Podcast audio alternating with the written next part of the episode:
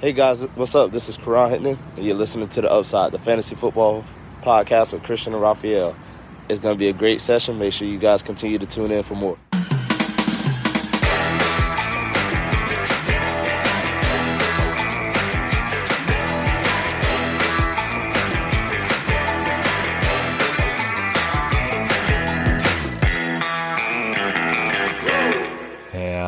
Herzlich willkommen, meine lieben Football-Freunde, bei Upside, dem Fantasy-Football-Podcast. Mein Name ist Christian und an meiner Seite ist wie immer Raphael und ihr hört gerade unsere Folge zum Start Sit Saturday der Woche 11. Vorab bei Week in Woche 11 haben die Buffalo Bills, die Chicago Bears, die New York Giants und die San Francisco 49ers. Raphael, gestern war schon ein Spiel, wie war's? Ja, ich bin gespannt, was du sagst. Ne? Also ich fand's geil wir hatten im Discord-Channel auch so den einen oder anderen, der so gesagt hat, ja, war nicht so cool und so. Aber ich fand das Spiel trotzdem cool, ne? 28 zu 21 für, für Seattle.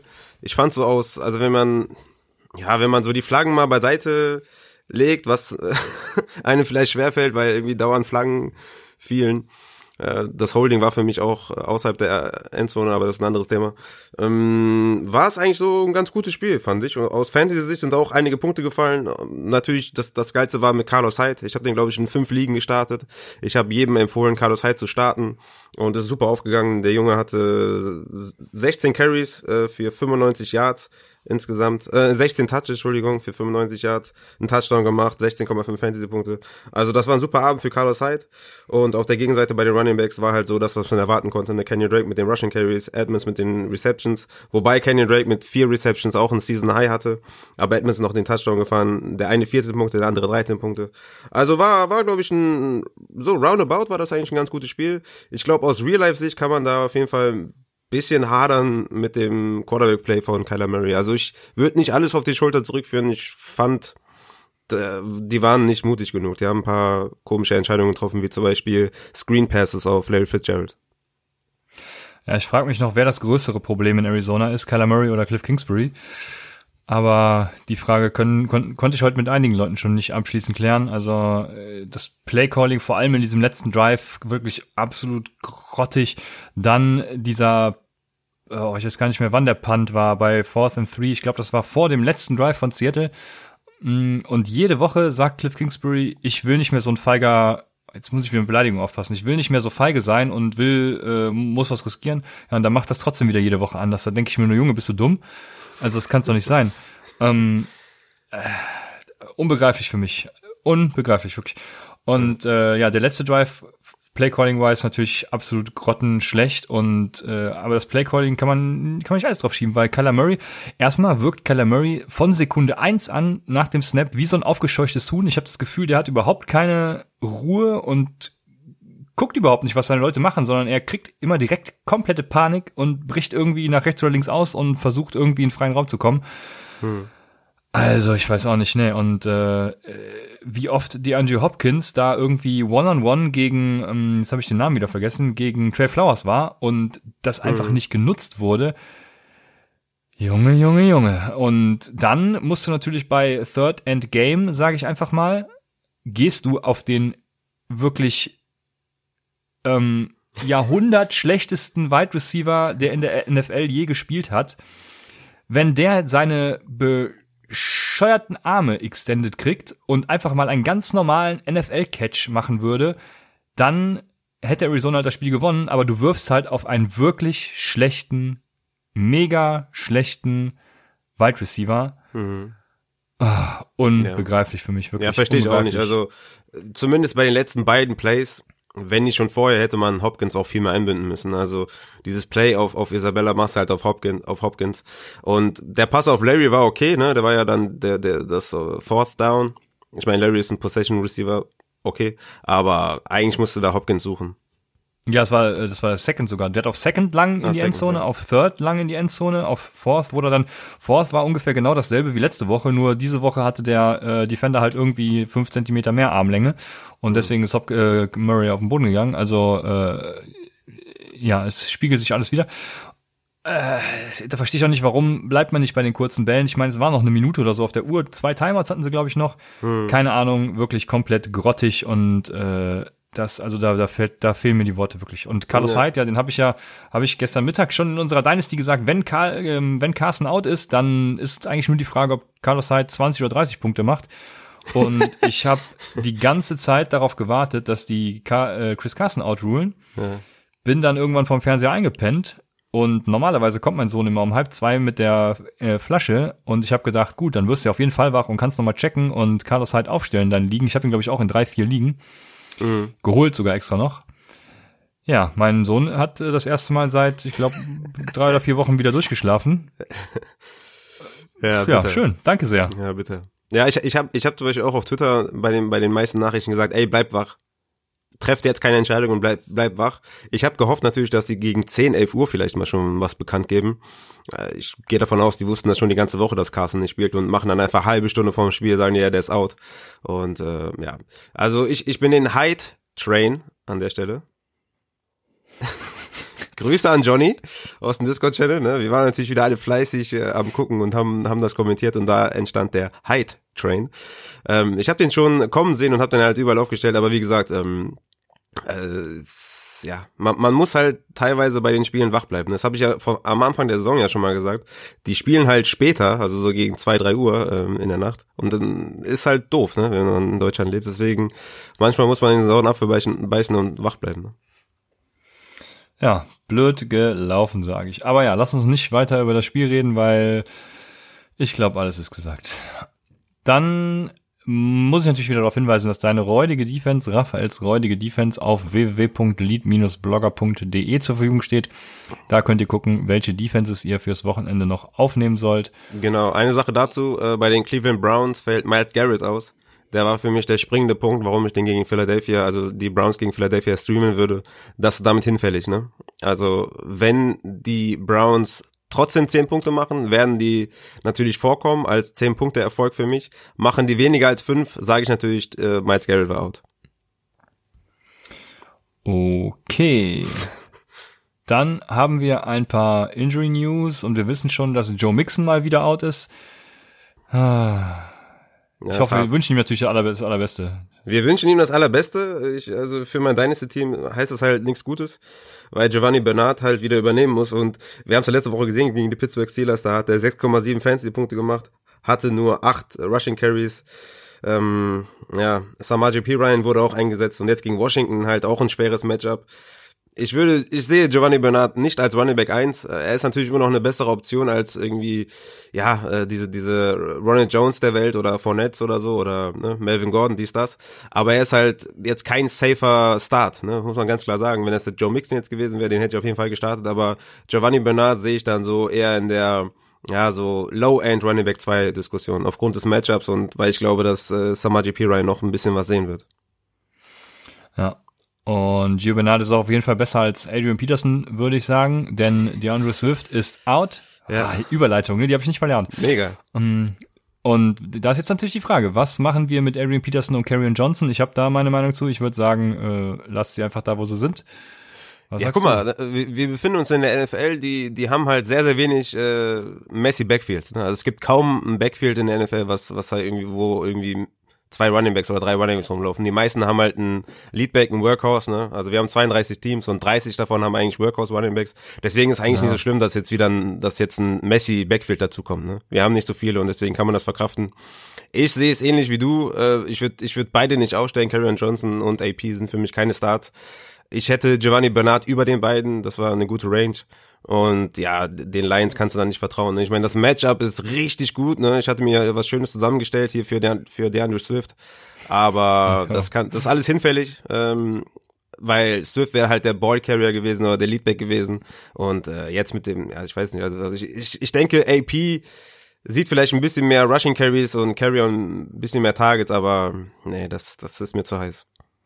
Ja, und die Rushing Carries werden dann im Endeffekt, also Carolina ist ja wirklich am Boden, ja, obwohl sie sind auch in der Luft, glaube ich, sehr schlecht, also kann man gar nicht so festmachen, aber am, am Boden auf jeden Fall, ich will auf jeden Fall keinen davon spielen, das ist mal äh, das Credo.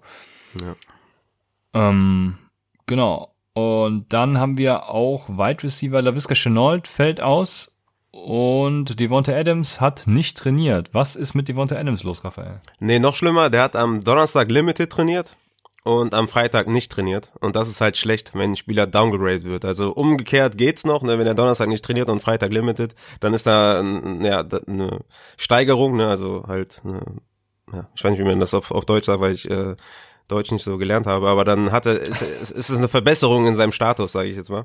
Und halt ein Downgrade von seinem Status ist halt immer ein schlechtes Zeichen. Deswegen wird spannend. Wird auf jeden Fall eine Game Time Decision und ich würde sagen, Devonta Adams ist out. Ich habe eben noch die Meldung bekommen, dass sie, dass er likely to play ist. Also das wäre natürlich äh, wünschenswert und schön. Deswegen beobachtet das Ganze. Ähm, Alan Lazar ist auch questionable. Was passiert, wenn Alan Lazar spielt und Devonta Adams out sein sollte?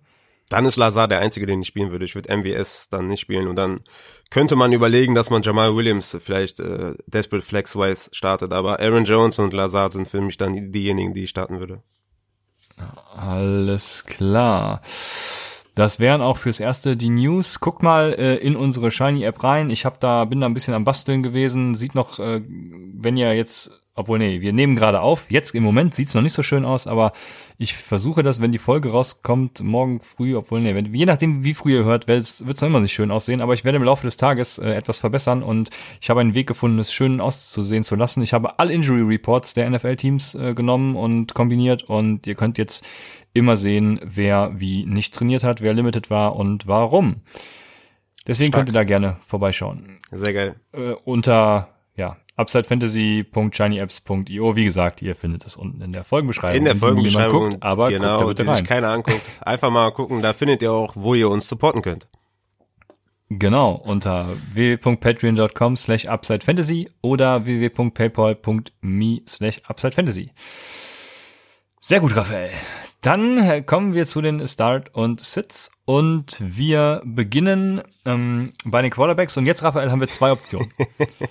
wir haben zwei Optionen. Entweder wir brechen die Folge jetzt ab und halten einen 60-minütigen Diskurs über Rassismus bei äh, NFL-Quarterbacks. Okay. Oder, oder wir sagen, das ist alles die Smokescreen des Jahrhunderts, wobei ich finde, es ist ein sehr schlechtes Smokescreen, ähm, und sagen, James Winston spielt und ich würde sagen, weil wir uns aus den Themen sonst immer raushalten, machen wir das auch dieses Mal und sagen einfach, James Winston spielt. Und deswegen ist James Winston unser klarer Start. Ja, puh, ähm, ja, guck mal.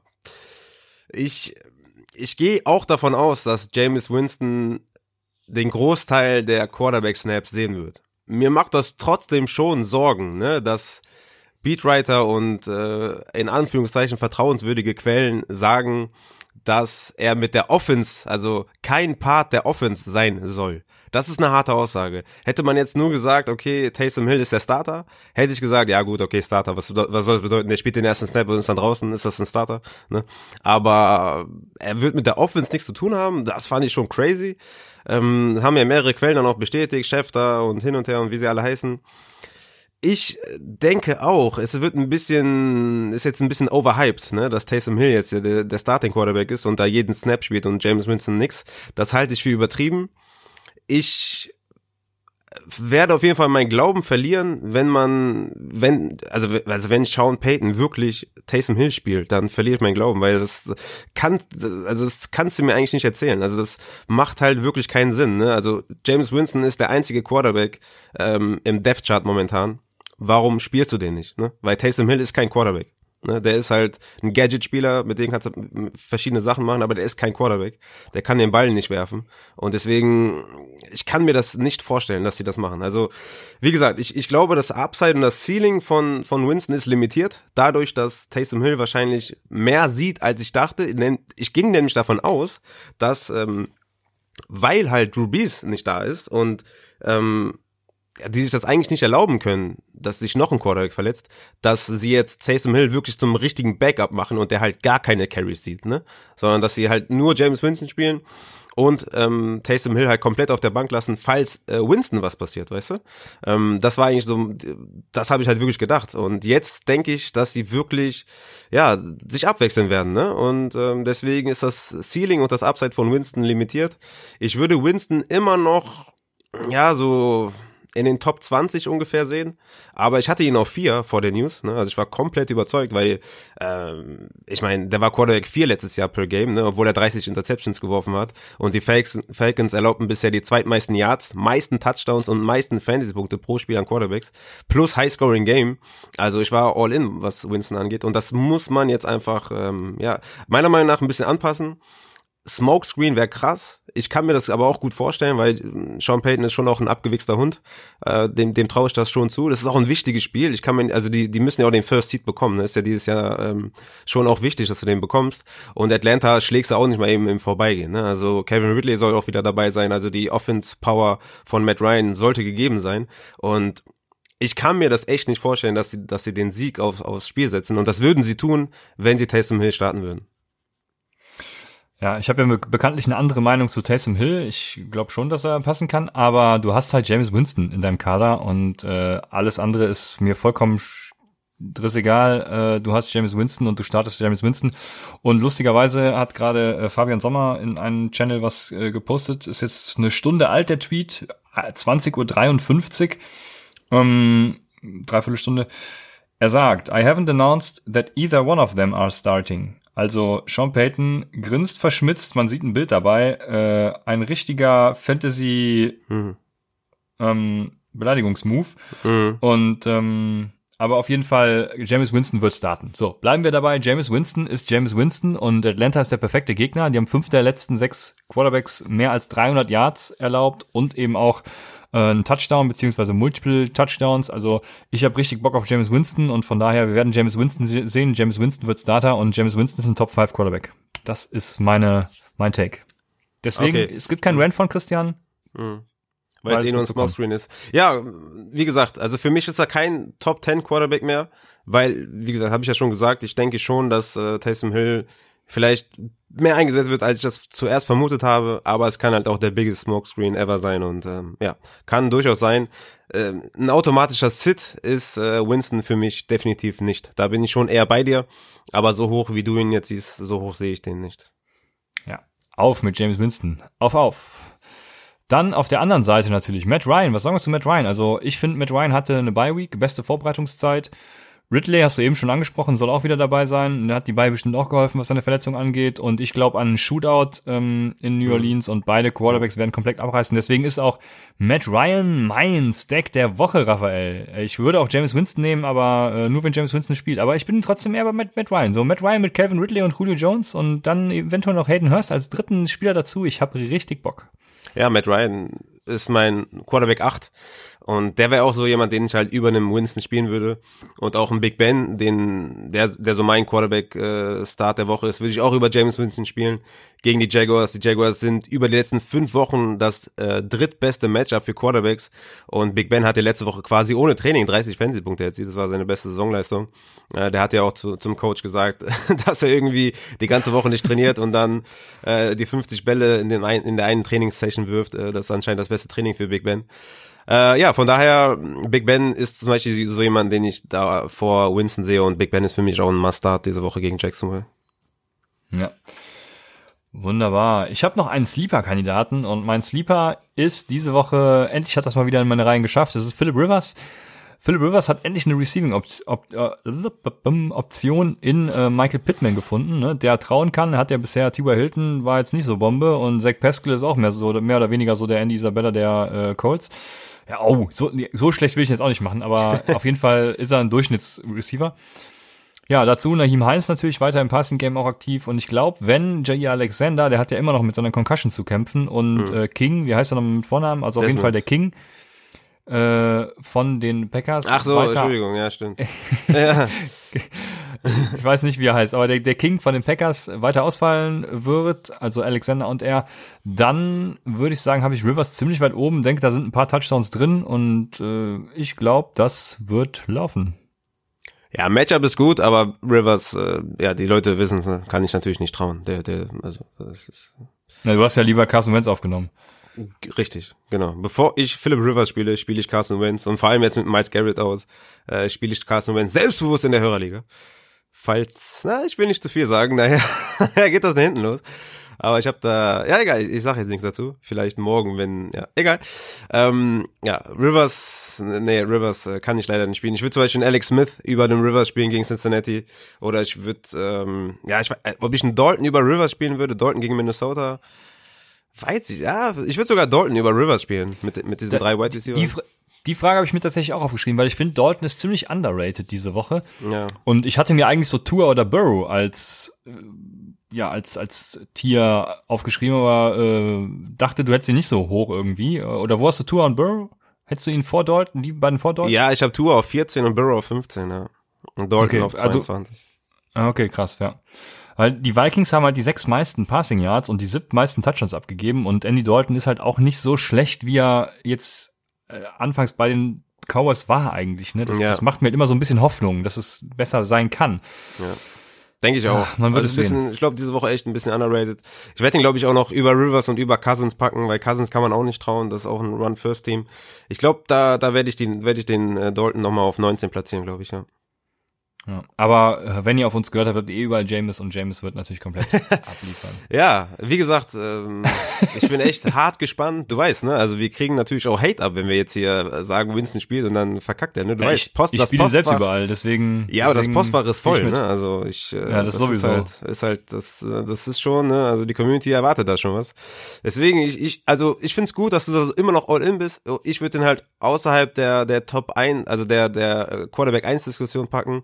Ich würde den wahrscheinlich so zwischen Tom Brady und Cam Newton packen, denke ich. Ähm, aber ja, geil auf jeden Fall, dass du da, dass du dabei bleibst. Und vielleicht haben wir bis Sonntag auch ein bisschen mehr, ähm, ja, wissen wir vielleicht auch ein bisschen mehr. Ja, ja, irgendwer wird auf jeden Fall als Starter announced und dann, wenn es Taysom Hill ist, dann macht er halt den ersten Drive und danach kommt James Winston rein. Heute in einem Slack-Channel, äh, Jonas Stärk war es, glaube ich, der hat gesagt, ja, sie wollen erst Taysom Hill spielen, weil sie wissen, wenn Atlanta führt, dann werden sie schnell anfällig und dann kann James Winston das Game hinten raus äh, wieder drehen. Ähm, das war halt so ein, so ein Lacher-mäßig eigentlich. Mhm. Aber, Ja, den habe ich heute schon tausendmal gelesen, deswegen konnte ich jetzt nicht mehr lachen. Ah, ach so, okay, ich nicht. Ja, okay. Entschuldigung, ich bin, ich bin, ich bin da nicht in so coolen Netzwerken unterwegs scheinbar. Gut, dann machen wir einfach weiter mit den Running Backs. Aber Und- kurz, kurz zu Taysom Hill, was, was machst du mit dem? Den, den spielst du auch gar nicht oder so? Also, Gar nichts. Ich, ich spiele ihn gar nicht. Nein. Aber in, in, auf ESPN habe ich, hab ich gelesen, kann man den auf Tight End packen. Was, was hältst du davon? Ja, okay, da wäre es mir auf jeden Fall ein Shot wert. Das ist geil, wert, ne? Wenn er dann seine, wenn er dann tatsächlich spielen sollte und seine 20 Punkte macht, dann hast du halt gewonnen. Und ein Tight End, was macht der sonst? Seine zwei, drei Punkte? Ja, da kannst du auch mal Taysom Hill aufstellen, ne? Ja, der ist, also Taysom Hill ist, äh, also auch wenn er kein Quarterback spielt oder keine Quarterback Snaps sieht, ist er ein Top 10, äh, Top 5 Tight End. Ja, der hat, der hat doch die letzten Wochen irgendwie auch immer äh, Touchdown 10, 11 gemacht. Punkte oder so, der immer gemacht, ne? ja, Äh, deswegen, das wäre richtig geil. Eigentlich, eigentlich, Ja. eigentlich ist es auch von Sleeper doof, dass das nur ein Quarterback ist, ne? Weil der, eigentlich müsste man den eligible für alle Positionen machen. So ist es. Naja. Kann ich jetzt zu meinen Running Backs kommen? Do it. Dann äh, habe ich als erstes, äh, wer soll es anders sein? Ne? Ich habe natürlich Kellen Belage. Also, was soll ich sagen? Kellen Belage liefert einfach in Los Angeles und äh, bei den Jets, spielen gegen die Jets, Kellen Belage kann Quinnen Williams weiter ausfallen, was den Running Backs bei den Chargers eigentlich nur helfen kann. Ne? Los Angeles featured die Running Backs halt auch gut. Also da finde ich das Messi Backfield jetzt gar nicht so schlimm, weil Kellen Belage sieht da den Bärenanteil, sag ich mal, und ähm, trotzdem schaffen sie es irgendwie, mehrere Running Backs dann noch zu, zu verteilen. Das war ja schon immer die letzten Jahre so.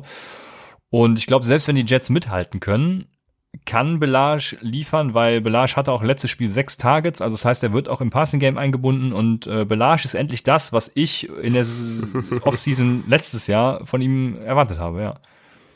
Ja, das kann man nur bestätigen. Christian ist seit Tag eins Belage-Fan. Ja, und der ist der Leadback bei den Chargers. Pope hat letzte Woche nichts gesehen. Kelly offensichtlich kein Vertrauen. Also, ja, auf jeden Fall. Ich würde Kellen Belage auch starten gegen die Jets. Ja. War ja gestern auch eine Frage, ne, Belage oder Hyde. Da war ich ja bei Hyde. Gott sei Dank ist es eingetroffen. Weil Ja, Belage, ist, Belage ist auch ein gutes Play auf jeden Fall. Ja, da wäre also wär ich auch bei Hyde gewesen. Also es kann natürlich sein, dass Belage mehr Punkte macht, aber Hyde war gestern so, ich war auch so auf dem Hyde-Train äh, seit Mittag, das war, das war krass. Ja. Dann mein nächster, also mein erster Start, besser gesagt, ist Mike Davis. Und Mike Davis muss man, glaube ich, nennen, weil der die letzten drei Wochen, ja, oder äh, vor allem auch die letzten zwei Spiele ja nix gemacht hat, ähm, beziehungsweise also gegen KC äh, vor zwei Wochen war er mit äh, Christian McCaffrey, aber davor die zwei Spiele ohne McCaffrey auch nur sechs und acht Fantasy-Punkte gemacht und dann letzte Woche gegen Tampa Bay nur sechs Fantasy-Punkte gemacht und den muss man einfach nennen dass der diese Woche auch wieder ein Running Back 1 ist gegen Detroit, weil die haben die letzten fünf Wochen die meisten Fantasy-Punkte an Running Backs zugelassen mit 34,8, dazu die meisten Rushing mit 8 und die meisten Receiving Touchdowns mit 4 zugelassen. Und das ist beides im Repertoire von Mike Davis. Er ist ein Rusher und ein Receiver.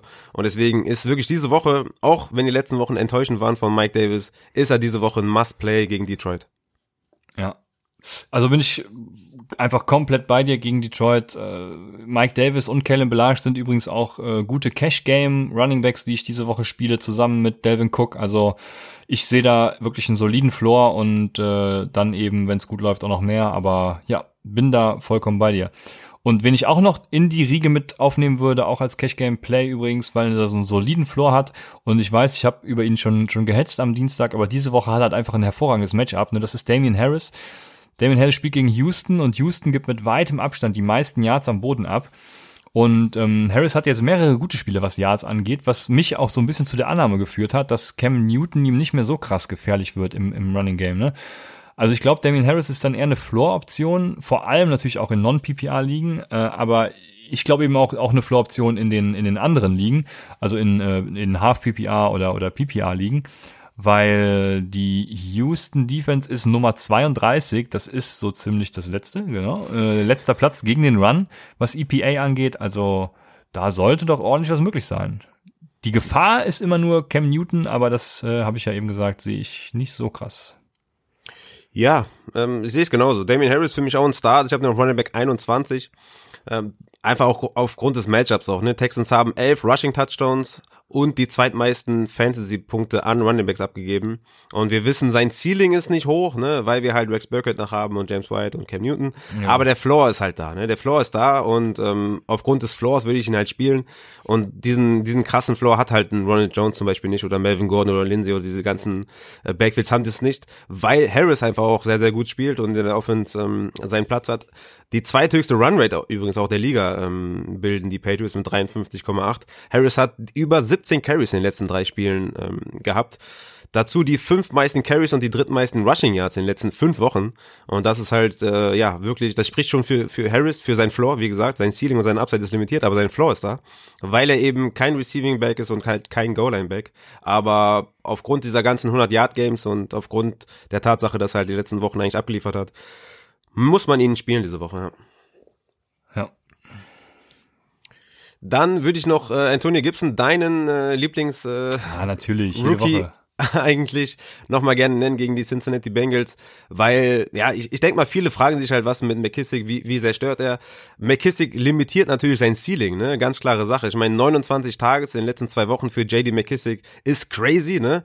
Trotzdem ist Gibson mit 15 Touches pro Spiel letzten drei Wochen eine, ja, solide Running Back 2 Option, ne, weil er halt auch der Goal-Line-Back ist, ne, er hat vier Touchdowns in drei Spielen gemacht, die letzten Wochen. Das heißt, sein Floor ist ebenfalls da und gegen, gegen, gegen die Bengals wird's halt auch ein positives Gamescript, denke ich mal. Ich glaube, die werden halt nicht so krass im Rückstand sein wie letzten Spiele und deswegen hat McKissick halt auch so viele Targets gesehen, ne? Und deswegen ist Anthony Gibson für mich auch ein, ja, ein Must-Start auch diese Woche. Ja. ja, ich sehe das genauso. Das Gamescript ist natürlich genau das, äh, was dann den Ausschlag gibt. Wenn die Washington Footballer zurückliegen, dann hat, also dann sie, sieht McKissick viel mehr Snaps als Antonio Gibson und äh, vice versa eben genau umgekehrt. Ähm, deshalb könnte das den Ausschlag geben, aber ich sehe es genauso, also ich sehe da, sehe da viel Potenzial und, und würde das genauso unterschreiben, wie du es sagst. Dann habe ich noch einen Streitpunkt für uns. Und zwar, ich habe als Running Back Start noch Livion Bell. Livion Bell, die Bye Week von Kansas City ist um. Die Raiders haben die drittschlechteste Run-Defense nach EPA, trotz des guten Spiels letzte Woche gegen Denver übrigens. Und sie haben die sechs oder geben die sechs meisten Punkte an Runningbacks ab. 27,5 PPA-Punkte pro Spiel. Und ich würde jetzt sagen, wenn er diese Woche nicht der Leadback ist, dann kannst du ihn droppen, weil ich glaube, dass er mit CEH auf jeden Fall auch der Leadback sein wird. Aber jetzt haben wir natürlich noch die News, dass CEH mit einer Krankheit zu kämpfen hat. Und wenn dem so ist, dann ist der Start natürlich für dich, denke ich, auch äh, unbestritten, oder? Ja, Also wenn, wenn Clyde edwards ausfällt, dann auf jeden Fall. Ähm, ich habe gerade eine Push-Nachricht bekommen, dass er zurück zum Training gekehrt ist, äh, Clyde edwards Also er ist wieder im Training. Deshalb denke ich, dass Backfield wird messier denn je. ich denke, das äh, ist einfach eine reine Glückssache, wer da jetzt mehr Carry sieht oder oder in, in die Goal-Line fällt oder so. Ja, ähm, ähm, ja. Ja, es ist, es ist einfach, es ist so komplett äh, deprimierend. Ne? Also, also die beiden, die, die machen sich halt gegenseitig fertig. Ich hatte Kleid auf 20, ähm, jetzt mit der Meldung, also wie gesagt, ich wollte eigentlich meine Rankings aktualisieren, dass ich den ein bisschen runterstufe und Bell ein bisschen höher. Jetzt mit der News, dass äh, Clyde Edwards beim Training wieder ist, lasse ich das, glaube ich, so, wie ich, wie ich das habe. Ich habe äh, Livion Bell auf 36 und Clyde Edwards auf 20 weil ich schon, ja, ich könnte jetzt die ganzen Zahlen von, von den ganzen Wochen aufzählen, also das habe ich ja schon zu Genüge getan. Für mich ist Edward Hilaire immer noch der Leadback. Und wenn er jetzt beim Training wieder zurück ist, dann äh, gehe ich davon aus, dass Clyde auch wieder, ja, der, der Running Back mit den meisten Touches sein wird. Ja, also ich sag's euch, wie es ist, ne? Livion Bell, wenn ihr an ihm festgehalten habt und wenn er diese Woche nicht liefert oder wenn ihr ihn diese Woche nicht aufstellt, dann frage ich mich, warum habt ihr ihn überhaupt im Kader? Weil sie spielen eben gegen die Raiders und wenn er da nicht liefert, dann braucht ihr ihn noch gar nicht mehr im Kader haben, dann könnt ihr ihn droppen. Ähm, aber ja. wenn ihr ihn bisher hier im Kader habt, dann müsst ihr ihn eben auch spielen. Solange ja. er kein Handcuff für Clyde Wozziler irgendwie in irgendeiner Art und Weise ja. bei euch ist. Wollte ich gerade sagen, also droppen kannst du ihn auf gar keinen Fall. Also selbst wenn du den jetzt nicht startest, kannst du ihn nicht droppen, weil da ist ein, ein High-End Handcuff. Ne? Also wenn Clyde Wozziler irgendwas passiert, dann ist er halt ein Running 1. Deswegen droppen auf keinen Fall, egal was passiert. Aber ja, ich, wie gesagt, meine Meinung ist bekannt. Ich würde jetzt noch mal einen Namen reinwerfen, das ist LaMichael Pirine. Mm, ich habe Anfang der Woche, Anfang der Woche eine, eine Meldung gesehen, dass er moving forward der Leadback sein soll oder sein wird. Und erste Berichten zufolge soll er schon diese Woche der Leadback sein, ähm, was ja eigentlich echt crazy ist, dass es immer noch nicht ist äh, gegenüber äh, Frank Gore. Aber diese Woche soll es wohl schon soweit sein und das ist für mich ein Spieler, den man auf jeden Fall station sollte in den Ligen, La Michael P. Ryan. Ich weiß, die Offense ist nicht produktiv, ja klar, aber wenn der ein Workhorse ist und seine 20 äh, Touches sieht, dann ist jeder Running Back relevant, siehe David Montgomery. Deswegen La Michael P. Ryan station Spielen würde ich den diese Woche vielleicht noch nicht unbedingt, je nachdem, was, was die Optionen ihr habt, aber auf jeden Fall ein Auge auf LaMichael Pirine werfen. Der soll laut Beatwritern äh, demnächst Leadback werden. Ja. Ja, vor allem, wenn es aus der Ball geht, dann haben Rookies natürlich immer einen kleinen Bump nach oben, haben Rookies immer einen Vorteil, äh, weil sie einfach nochmal, ja, wie soll man sagen, an die Hand genommen werden oder so. Also auf jeden Fall ja werden sie da nochmal besser. Ihr wisst auf jeden Fall, was ich meine. Wie die so mit den, Rookies, mit den Rookies so Händchen halten und denen so erklären, guck mal, das ist ein Blitz. Das musst du ja. tun. Ja, so, so ungefähr stelle ich mir das wirklich vor. Ja, ja, das ist manchmal. Ja, also, ja, gegen die Chargers, ne, die sind halt auch jetzt die letzten Spiele gar nicht so gut gewesen gegen Running Backs. Also ich könnte mir schon vorstellen, dass da auch diese Woche schon was geht, aber mm, ja, da gibt's wahrscheinlich trotzdem bessere Optionen. Aber ich würde ihn zum Beispiel, oh, vor wem würde ich ihn starten? Also, Lindsay. Weiß ich jetzt gar nicht. Ja, gut, da kommen wir jetzt zu unseren Starts, weil ich, ich hätte jetzt bei den Starts sowieso angefangen mit Melvin Gordon und den anderen Messi Backfields. Mit, da gibt's ja nicht so viele, wie wir eben gehört Sitz haben. meinst du, Sitz meinst du? Äh, habe ich Start? Ja, Entschuldigung, ja, genau, mit okay. den Sitz natürlich. Ja, ja. Ähm, von daher, ja, starte ich einfach mal mit Melvin Gordon und den Denver Broncos im Endeffekt, weil ah, ja, Messi Backfield und was, was, was soll man dazu noch mehr sagen, ne? Also, ich habe einfach keinen Bock mehr davon einzustarten. Ich glaube ja immer noch, dass Philipp Lindsay ist, ist klar der bessere Back. Ähm, es geht gegen die Dolphins, die war jetzt auch gar nicht so schlecht, die Defense, ne? Die ist schon ganz gut, kann man sagen. Ja. Und ähm, Melvin Gordon und Philipp Lindsay, ich also weiß nicht, was da los ist nach letzter Woche und ich will es auch gar nicht wissen. Denver äh, kann mich mal und ich. Äh, Wer ist der Leadback? Raus. Ja, es sag muss Philipp Lindsay natürlich sein. Nein, sag mir, wer ist der Leadback, Junge? Ich will hören aus deinem Mund, wie letzte Woche Le bei Nick Chubb. Wer ist der Leadback? Le letzte Woche war der Leadback Melvin Gordon, aber das wird natürlich nicht mehr nicht weiter so sein. ja, denkst du, das ändert sich jetzt wieder? Also denkst du jetzt? Ja, ist, äh, klar. Ja, okay. Klar. Es, es gab halt äh, letzte Woche keinen Grund. Ne? Also wenn jetzt ähm, Touch. Ja, das Gamescript gab es als Grund. Nee, eigentlich nicht, weil Lindsay war ja eigentlich der der der Rushing Leader und diese Woche, also letzte Woche war dann auf, auf, auf einmal Gordon der Rushing Leader. Wenn das jetzt der der Touch Leader wäre und Gordon irgendwie vier fünf Receptions hatte und dadurch irgendwie äh, Lindsay outtouched hätte, dann hätte ich mir das ja noch erklären können. So gab es halt eigentlich keine Erklärung dafür, dass Gordon elf Carries sieht und Lindsay nur zwei. Deswegen pff, weiß ich nicht. Also ich, ich ich sehe Gordon über Lindsay auf jeden Fall. Aber ist natürlich auch die Frage, ist Drew Lockout, ne, der ist ja questionable.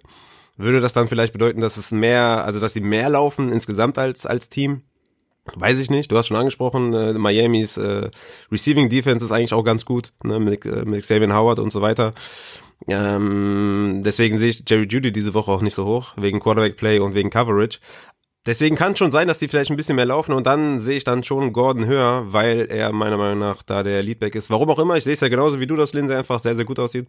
Aber letzte Woche hat mir schon eher gezeigt, dass die Melvin Gordon da eher die Rushing Carries geben. Also ich, wie gesagt, erklären kann man das nicht, aber ich, ich sehe das so und deswegen will ich Melvin Gordon über Philipp Lindsay spielen. Aber beides auf jeden Fall Sitz, ganz klares Sitz, ja, definitiv. Ja, genau so ist es.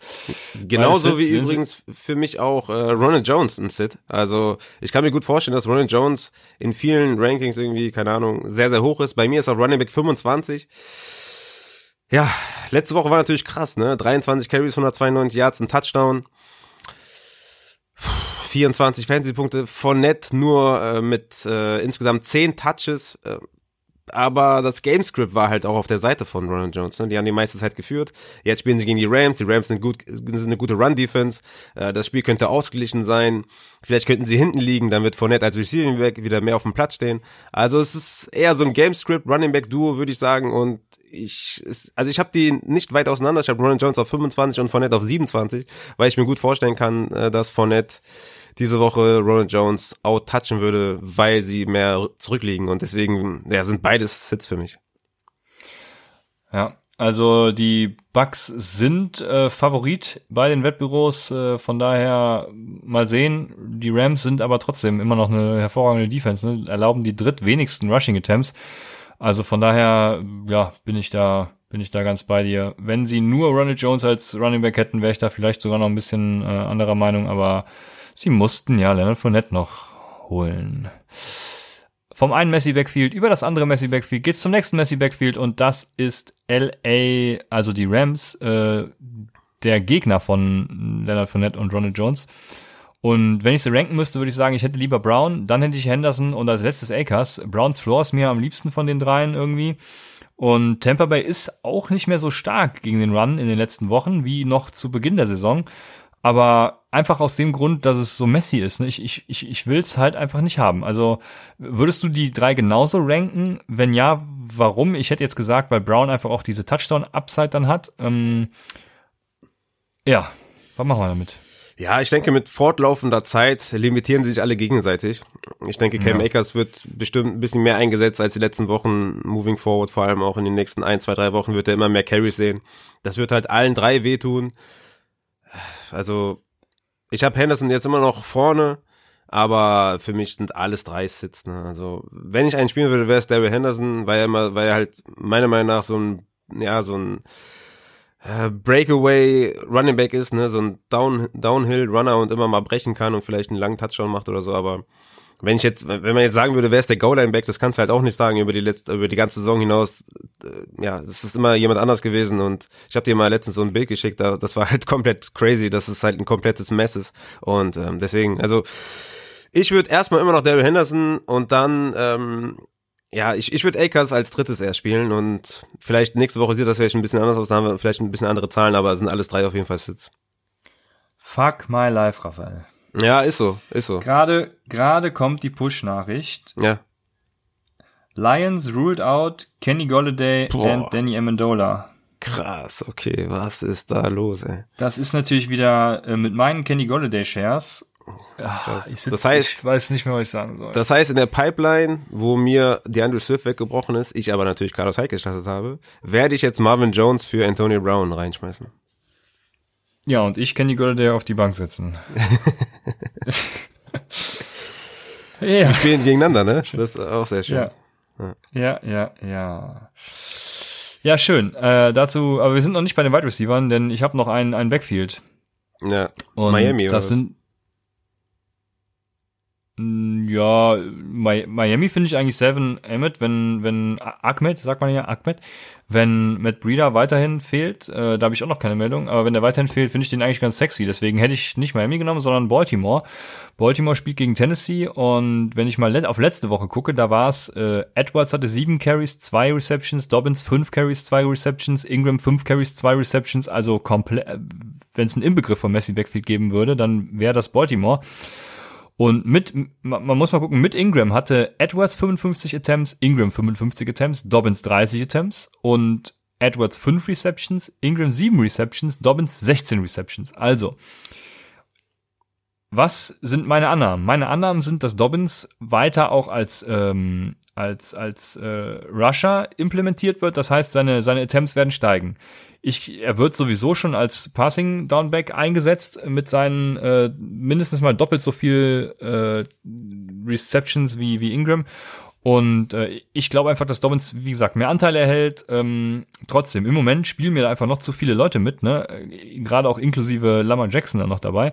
Deswegen, Baltimore ist für mich ein absoluter Sit bei, bei, bei allem, was geht. Ich weiß nicht, wie du zu Gus Edwards stehst. Würdest du Gus Edwards starten? Nee, auf keinen Fall. Okay, dann sind wir uns da sogar einig. Ja, gut, dann. Äh, ja, klar. Ja, ja wie könnte man sich da nicht einig sein? Ne? Also das ist ja, ja. Also da sind halt drei, drei, also wir regen uns das schon über Backfields aus, wo, wo zwei Running Backs sind. Da sind einfach drei plus Lamar vier. Also äh, schlimmer ist nur noch ein Split Quarterback Backfield. Ja, soll es auch geben. soll es auch geben. Aber ja, deswegen, klar, auf jeden Fall alles jetzt, äh, auf jeden Fall safe. Ja, Matt Reader kurz äh, vielleicht nochmal ansprechen, der hat ja voll trainiert die Woche. Oder am Mittwoch voll trainiert. Ähm, ich weiß nicht, wie es Dienstag aussah. Am Mittwoch hat er voll trainiert. Die ersten Beachwriter sagen, dass äh, trotzdem Salvan Ahmed, ich sage einfach mal Ahmed, weil ey, komm, lassen wir mal den Scheiß, der ist Ahmed, der Junge, ganz klare Sache.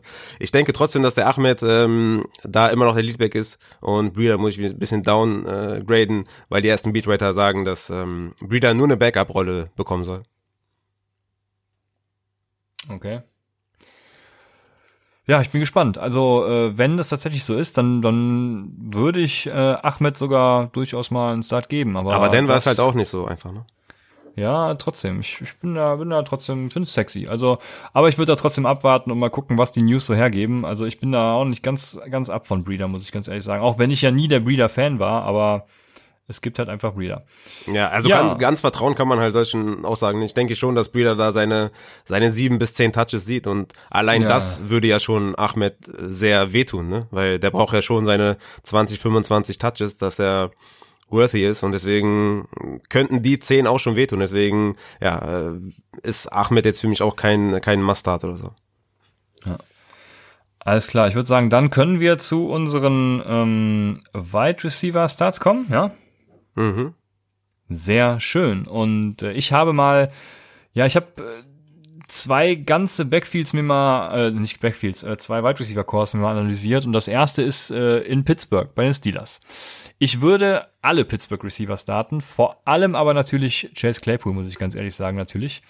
Jacksonville gibt die meist, zehn meisten ähm, Fantasy-Punkte an Wide Receiver ab und die letzten drei Spiele sahen so aus, dass der Snapshare bei Claypool bei 71 Prozent lag, bei Deontay und Juju bei 86 und 87. Also da haben die mehr gesehen. Aber bei den Targets hatte Claypool 27 Prozent, Deontay und Juju 23 und 20 Prozent. Und was die Air Yards angeht, das ist vor allem das Interessante, hatte Claypool 40 Prozent, Deontay 25 und Juju 17. Das heißt, in Whopper umgemünzt 0,69 für Claypool. Das ist tight achter Platz in dem Betrachtungszeitraum der letzten drei Spiele, wo alle fit waren. Und ähm, ja, Deontay 0,51 und Juju 0,44. Also Deon äh, Chase Claypool ist einfach gemacht für ja hervorragende Opportunity für euch. Ähm, die anderen beiden Receiver leben im Moment noch von jedem hohen Racer und wie wir alle wissen, natürlich, der Racer, der regressiert in der Regel äh, gegen das Mittel und demnach äh, Chase Claypool einfach der allerbeste, der allergeilste Typ. Ich würde, wie gesagt, dennoch alle drei starten und äh, hoffe, du siehst das genauso. Ja, ich würde alle drei auch safe starten. Also wenn du einen von denen hast, auf jeden Fall bringen. Ich habe Deontay natürlich am höchsten. Ich habe ihn Deontay auf White Receiver 13. Äh, Deontay hat mit fünf Spielen, ne, in denen er über zehn Targets gesehen hat, also, das ist schon echt krass, ne? Und wenn man ehrlich ist, hat er eigentlich nur sechs Spiele bestritten, ne? Gegen Jacksonville, ähm, gegen, äh, was war das, Baltimore, glaube ich, war der zwischendurch raus. Also eigentlich hat er fast in jedem Spiel seit über zehn Targets gesehen. Das ist schon echt krass. Und Jacksonville ist Top 10 in Touchdown, Yards und Punkte gegen Wide Receiver. Und gegen die ganze Gruppe an Wide Receiver. Und deswegen sind natürlich alle anderen auch ein Start, ne? Also ich habe Claypool auf 18 und Juju auf 22. Also sind alles drei für mich Starts. Und ja, gehe ich ja. komplett mit. Also super. Also die, die muss aufstellen, klar. Ja, sehr schön. Dann haben wir ja noch, noch ein, noch ein Messi Wide Receiver Core, kann man das vielleicht nennen, in, in Tampa Bay. Ne? Also da weiß man auch nicht so genau, wo mhm. die Reise hingeht. Ich äh, habe Chris Godwin am höchsten. Ich habe ihn auf 17 ähm, weil er halt gegen Troy Hill spielt und äh, Troy Hill ist ein Slot Cornerback, der halt nicht gut ist, also gar nicht gut und Chris Godwin hat einfach den höchsten Floor, ne? Das was mich halt irgendwie stutzig macht, ist, dass irgendwie über, über die letzten Wochen dann doch Mike Evans irgendwie der ja, der, der irgendwie mit den meisten Targets ist, äh, zum Beispiel auch.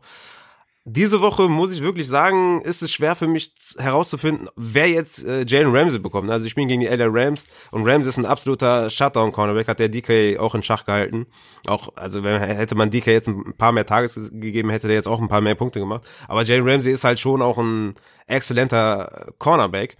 Und ich frage mich allerdings, gegen wen Jalen Ramsey spielt. Spielt er gegen Mike Evans, was ich eigentlich sagen würde, oder spielt er gegen seinen alten Freund Antonio Brown? Die hatten ja zu Steelers gegen äh, Jaguars Zeiten schon so ihre äh, Techtelmächtels und deswegen Weiß ich nicht, ob er sich denkt, ey, weißt du was, heute knack ich mir mal den, den Antonio Brown und zeig dir mal, wo der Hammer hängt.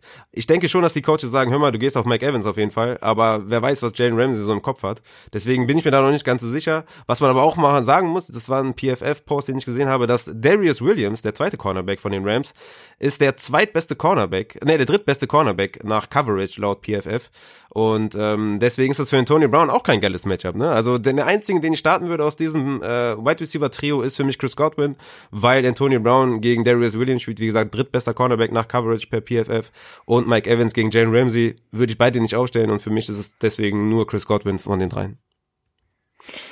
Ja, du hast es hervorragend analysiert. Ich habe äh, nämlich Mike Evans als Sit, deswegen auch, weil er gegen Jalen Ramsey spielt, oder ich das zumindest so sehe. Und weil die, Ra äh, die Rams halt auch einfach die wenigsten Punkte an Wide Receiver erlaubt haben, ne? die wenigsten Yards und die wenigsten Touchdowns und sie sind Nummer eins, äh, was Passing EPA angeht. Also ich würde sagen, wenn ich einen Claypool hätte oder auch einen, einen Brandon Cooks, dann würde ich die mal locker über Mike Evans spielen und äh, sowieso ab dafür. Und da habe ich mir die Frage gestellt, auch für einen Mike Williams zum Beispiel, ich glaube, ich würde sogar einen Mike Williams vor Mike Evans starten. Also ja. Der hatte übrigens gegen die Secondary der ähm, Jets auch ein ganz gutes Matchup, also Nummer 31 nach Passing EPA, die zweitschlechteste. Deswegen, ähm, ja, Mike Evans auf jeden Fall ein Sit von mir und äh, das andere würde ich so unterschreiben, was du gesagt hast. Aber bleiben wir bei den Starts. Und ich habe eben gesagt, ich würde Brandon Cooks vor Mike Evans starten und das äh, unterschreibe ich nochmal, indem ich sage, dass selbst letzte Woche bei dem schlechten Wetter beide Wide Receiver der Texans acht Targets hatten. Hm. Und ich habe mir mal die Stats angeguckt, seit Bill O'Brien gefeuert ist. Jetzt kommen wieder ein paar äh, Zahlen. Ihr müsst natürlich wieder gut zuhören und nicht auf doppelter oder dreifacher Geschwindigkeit hören. Äh, schöne Grüße an Lutz. Um, ähm, deswegen, der, der Snapshare war bei Cooks 88% bei Fuller um die 90, bei Cobb 61% irgendwie so, wie man es erwarten würde.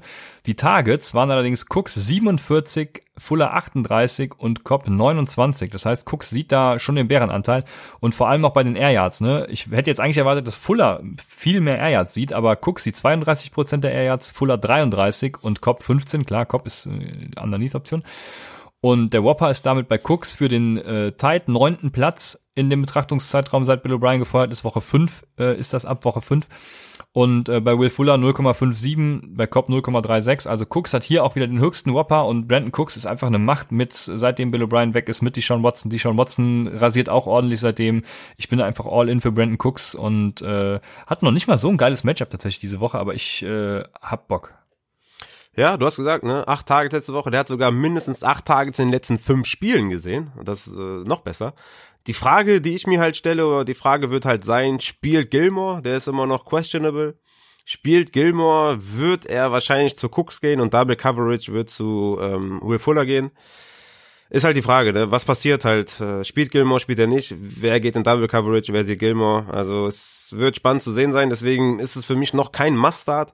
Arsha Bretton Cooks auf White über 33, das heißt, ich würde ihn über Myers, über Judy, über Evans spielen, aber ja, muss man halt noch abwarten, was mit äh, Stefan Gilmore ist.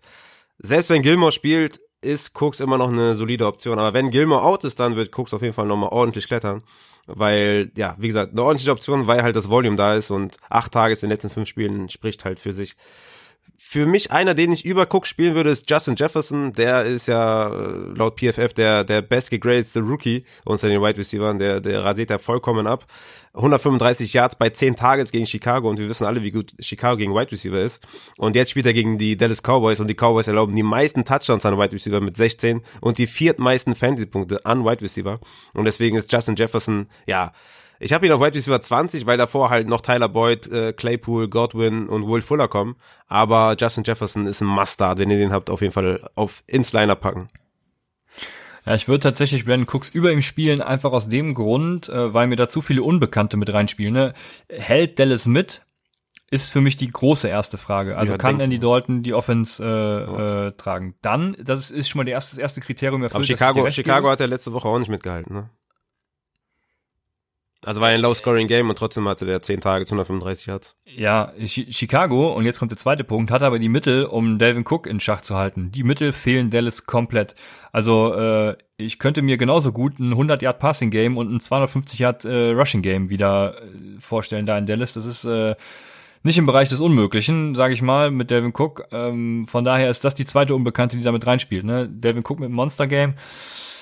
Und das sind so meine zwei größten ja, Widersacher in dieser Entscheidung, weshalb ich eher Brandon Cooks starten würde. Aber mhm. in dem, was du sagst, also wenn, wenn die Sachen eintreffen, dann äh, komplett, ne, Justin Jefferson ist einfach eine Macht. Und genau. meinst du, er knackt die 1000 bis zum Ende? Ich denke schon, ja. Ich denke schon. Mhm. Das, das Ding ist halt, ähm, dass, also warum ich äh, Kirk Cousins zum Beispiel auch nicht äh, so hoch in den Rankings habe jede Woche, weil das Volume halt nicht immer da ist. Ne? Da gebe ich natürlich recht. Trotzdem ist das Matchup einfach auch viel zu gut ne, gegen, gegen Cowboys. Also da, da reichen vielleicht auch fünf Pässe, dass Jefferson, dass Jefferson ordentlich produziert. Ne? Deswegen, also es sollte, sollte ein ordentlicher Floor da sein. Ich habe ihn auch auf 20, also ich bin jetzt nicht komplett eskaliert. Wahrscheinlich ähm, bei, bei einem besseren, ja, bei einer Mannschaft oder bei einem Team, die mehr Volume hat. Wenn er jetzt äh, bei den Bengals spielen würde, würde ich komplett ausrasten. Aber so auf White Receiver 20 für mich immer noch ein solider Start. Und ja, bei Cooks habe ich ja schon gesagt, wenn, wenn Gilmore spielt, dann muss man das ein bisschen zurück, zurückstufen, die Erwartungen. Aber wenn Gilmore out ist, dann ist natürlich, dann ist es eine heikle Frage. Dann am besten am Sonntag ähm, einschalten beim Start-Sit auf Twitch und fragen Justin Jefferson oder Brandon Cooks. so, so ist es, genau. Dann habe ich noch einen, den hast du eben auch schon mal genannt, und das ist äh, Jacoby Myers. Und Jacoby Myers ist seit drei Spielen bei fast 100% aller Snaps äh, auf dem Feld. Und ich glaube halt, ne, es geht ja gegen die Texans, gegen Brandon Cooks und ich glaube einfach, die Patriots müssen mit der Passing Offense der Texans mithalten, weil sie halt auch selbst eine komplett katastrophale Defense haben. Die sind Nummer 22 gegen den Pass, also die ja, zehnt schlechteste. Ähm, dazu sind die, ist die Texans Defense eben auch Nummer 30 gegen den Pass und Nummer 32 gegen den Run, also auch komplett kotig, ne? Damien Harris hatten wir eben schon. Und die Stats von Jacoby Myers in den drei Wochen, in denen er jetzt voll dabei ist und 100% oder beziehungsweise 99% Snapshare hat, sind, dass er 32 Targets hatte, das ist 43% Target Share, 317 Air Yards, 59% Air Yard Share. Targets per Route Run liegt bei 0,37, das heißt, bei mehr als jedem dritten, äh, ja, wo er bei jedem dritten Snap, wo eine Route läuft, sieht er eben auch das Target. Also er ist Nummer, die Nummer eins Anspielstation für Cam Newton, Cam Newtons bester Receiver. Er hat einen Whopper von 1,05. Das ist mit, mit, mit fucking weitem Abstand. Die Nummer eins auf Nummer zwei ist Jarvis Landry über die letzten drei Spiele mit 0,87. Äh, der übrigens wieder diese Woche mit schlechtem Wetter, mit viel Regen zu kämpfen hat und alles. Aber äh, wir bleiben bei Jacoby Myers. Jacoby Myers ist für mich einfach, den muss man starten. Der ist so ein geiler Typ. Äh, ich weiß nicht, wie, wie man den nicht vom Waiver nehmen konnte. Ja, war ja damals auch unser ähm, priorisierter Wide Receiver vom Waiver Wire. Ich bin gespannt, wie es diese Woche wird gegen Bradley Roby. Ich habe mal nachgeguckt bei PFF. Cornerback 23 äh, Coverage per PFF. Ist schon gut, ne? Ist jetzt äh, kein Top 10, ne, wie man hört an 23, aber ist immer noch gut und deswegen bin ich da ein bisschen am, am Zögern, ehrlich gesagt. Deswegen ist Jacoby Myers für mich kein Must-Start. Aber schon in der Rubrik. Ne? Ich habe ihn auf White Receiver 34 und ich habe jetzt schon öfter jetzt mal erklärt, das ist nicht gleichgesetzt mit einem Sit, sondern es ist immer noch in, in, in der Flex-Diskussion. Ja, deswegen, ich, ich bin gespannt. Also, ja. Ich, ich, ich würde zum Beispiel in, in Mary Cooper glaube ich, über einem Meyer spielen, weil ich, ich denke einfach, dass, dass die Dallas äh, Offense mit Dalton einen Bounceback hinlegen wird gegen Minnesota, weil Minnesota einfach so schlecht ist äh, gegen den Pass und deswegen ja, das ist, das wäre so quasi die Range, glaube ich, für, für Jacoby Myers und da wäre ich dann bei Mary Cooper zum Beispiel. Ja, ja, das ist wirklich die Range, weil da würde ich mich schon schwer tun. Aber ich würde, würd, glaube ich, auch zu Cooper tendieren. Hm. Aber Jacoby Myers hat's mir irgendwie ein bisschen angetan. Ja, zu Recht. Der hat ja auch richtig abgeliefert, ne? Und ist auch geil und geile Story und äh, feier den Typen auch. Aber es wäre, äh, wie gesagt, ich bin gespannt, ob Bradley Roby da anknüpfen kann an seine Saison und ähm, dann wird's halt ein bisschen schwieriger, weil der halt im Slot jetzt spielt, wo, wo äh, ein Kill Harry halt äh, wieder da ist und äh, ja. ja. Deswegen. Sehr gut. Soll ich zu den Sits übergehen oder hast du noch äh, einen Start parat? Nee, ich habe, wie gesagt, äh, die, die ähm, Receiver der Dallas Cowboys so ein bisschen als Bounceback-Kandidaten. Ähm, auch Michael Gallup wäre für mich jemand, den man desperate-wise vielleicht spielen könnte. Aber ihr seht an den Rankings, ich habe ihn jetzt nicht besonders hoch, ich habe ihn auf White Receiver 47, aber es ist immer noch für mich jemand, den man vielleicht aufstellen könnte, weil es wirklich äh, gegen Minnesota geht. Aber wie gesagt, für mich ist Mary Cooper derjenige, wo ich denke, okay, kann mit Dalton wieder besser funktionieren. Und natürlich dann CD Lamb, den habe ich auf White Receiver 37. Ähm, für mich diese Woche zum Beispiel einer, den ich über äh, Mike Evans spielen würde. Ja. Okay, damit äh, sind wir dann bei den Sits und du hast Mike Evans gerade angesprochen. Ich habe Mike Evans ja eben schon angesprochen. Also Mike Evans, mein klarer Sit für diese Woche. Deswegen mache ich direkt weiter mit dem zweiten Namen, den ich mir notiert habe. Und das ist Corey Davis. Und Corey Davis spielt gegen äh, Baltimore. Und Baltimore ist Nummer vier gegen den Pass und Nummer vier gegen den Run nach EPA. Ähm, ein, schwer, ein schweres Matchup für die Tennessee Offense. Und ja, nachdem Corey Davis die letzte, letzten Wochen schon mehr so eine Boom- oder Bust-Option war, ähm, ja, weiß ich nicht. Ich, ich erwarte AJ Brown als Anspielstation für Tannehill in diesem schweren Matchup und, und Davis eben wieder so eine Boom-Bust-Option, eher mit einem Bust tatsächlich. Ich würde sagen, auch bei AJ Brown kann man die Expectations lowern, also die Erwartungen senken, so. Und ähm, ja, aber Corey Davis, da bin ich diese Woche raus. Ich habe AJ Brown gebencht für Carlos Hyde in der Money League. Ja, vernünftig. Ja. Ich hatte natürlich auch sehr gute Optionen, muss man sagen, aber ich habe ich hab tatsächlich AJ Brown gebencht. Habe ich nicht bereut, aber ich würde AJ Brown ist für mich immer noch jemand, weil er halt wirklich sehr gut ist, für mich immer noch ein Top 20 Running Back, aber äh, Right Receiver, aber ja, du hast schon recht, äh, Corey Davis äh, auf jeden Fall ein Sit. Mm, Sit für mich ist auch noch ähm, DJ Chark, der spielt gegen Pittsburgh. Mm, der wird wahrscheinlich gegen Joe Hayden spielen. Joe Hayden ist Top 10 Coverage, Cornerback, laut PFF. Wie gesagt, äh, Jake Luton ist immer noch der Quarterback und äh, letzte Woche gegen, gegen Green Bay ohne Jair Alexander hat äh, Gia Chark fünf Targets, vier Receptions, 56 Yards gemacht und ja, das, das kann eigentlich nicht besser werden gegen Pittsburgh weil ähm, ja das Quarterback-Play ist zu schlecht. Joe Hayden ist ein guter Cornerback und deswegen ist DJ Chark für mich diese Woche ein Sit. Ja, das kann man so sehen. Vor allem, ja, was gibt's sonst so für Waffen bei den Jaguars, ne? Wenn LaVisca Chenault jetzt wieder out ist, ah, ja, die restlichen Optionen werden auch nicht die Aufmerksamkeit auf sich lenken. Also äh, DJ Shark, ja, schwierige Option tatsächlich. Ich bin da ganz bei dir. Dann habe ich äh, als dritte Option noch, ich mir wurde gerade schon gesagt, ich muss ein bisschen leiser sein, ähm, deswegen gehe ich näher ans Mikro ran. Meine dritte Option als Wide Receiver Sit ist Jerry Judy und Jerry Judy hat seit seiner Transition auf Outside natürlich echt einen Outbreak gehabt, würde ich sagen, ne? Aber wir hatten es eben auch schon mal mit, mit Drew Lock, ne? Es ist unklar, was mit Drew Lock passiert. Ähm, ich, ja, ketzerig würde ich mal sagen, äh, es wäre eventuell sogar besser, wenn er fehlen würde. Aber nichtsdestotrotz sieht Jerry Judy halt auch Xavier Howard, ne? Und die Miami ja. Defense sowieso, die Nummer drei gegen den Pass ist, laut EPA, was EPA angeht. Also ein fieses mhm. Matchup einfach, deswegen Jerry Judy für mich äh, ein Sit. Ja, habe ich auch. Du hast es ja eben auch schon angesprochen. Ja, ja. ja, Xavier Howard macht mir zu viel Sorgen und Quarterback Play, ja, für mich Jerry Judy auch ein Sit, ja, definitiv. Jo, dann was machen wir? Ich finde auch so zwei Optionen ganz interessant. Was machen wir mit Jarvis Landry und was machen wir mit Emmanuel Sanders, Christian? Vielleicht erstmal zu Sanders. Was machst du mit dem? Ich war komplett hyped, wie gesagt, wegen äh, James Winston. Da war der auch noch für mich ein Top 4 Quarterback. Für dich ist er immer noch ein Top 5 Quarterback. Ah, da ist der Kleine, sehr, sehr geil. Was machen wir mit Emmanuel Sanders? Ha hast du oh, den jetzt aufgeweckt, den Kleinen? Ja, scheinbar. Ich, krieg, ich krieg's nachher wieder sind, gesickt. Sind die Wette Einschuldigen muss es immer geben, ne? Ja.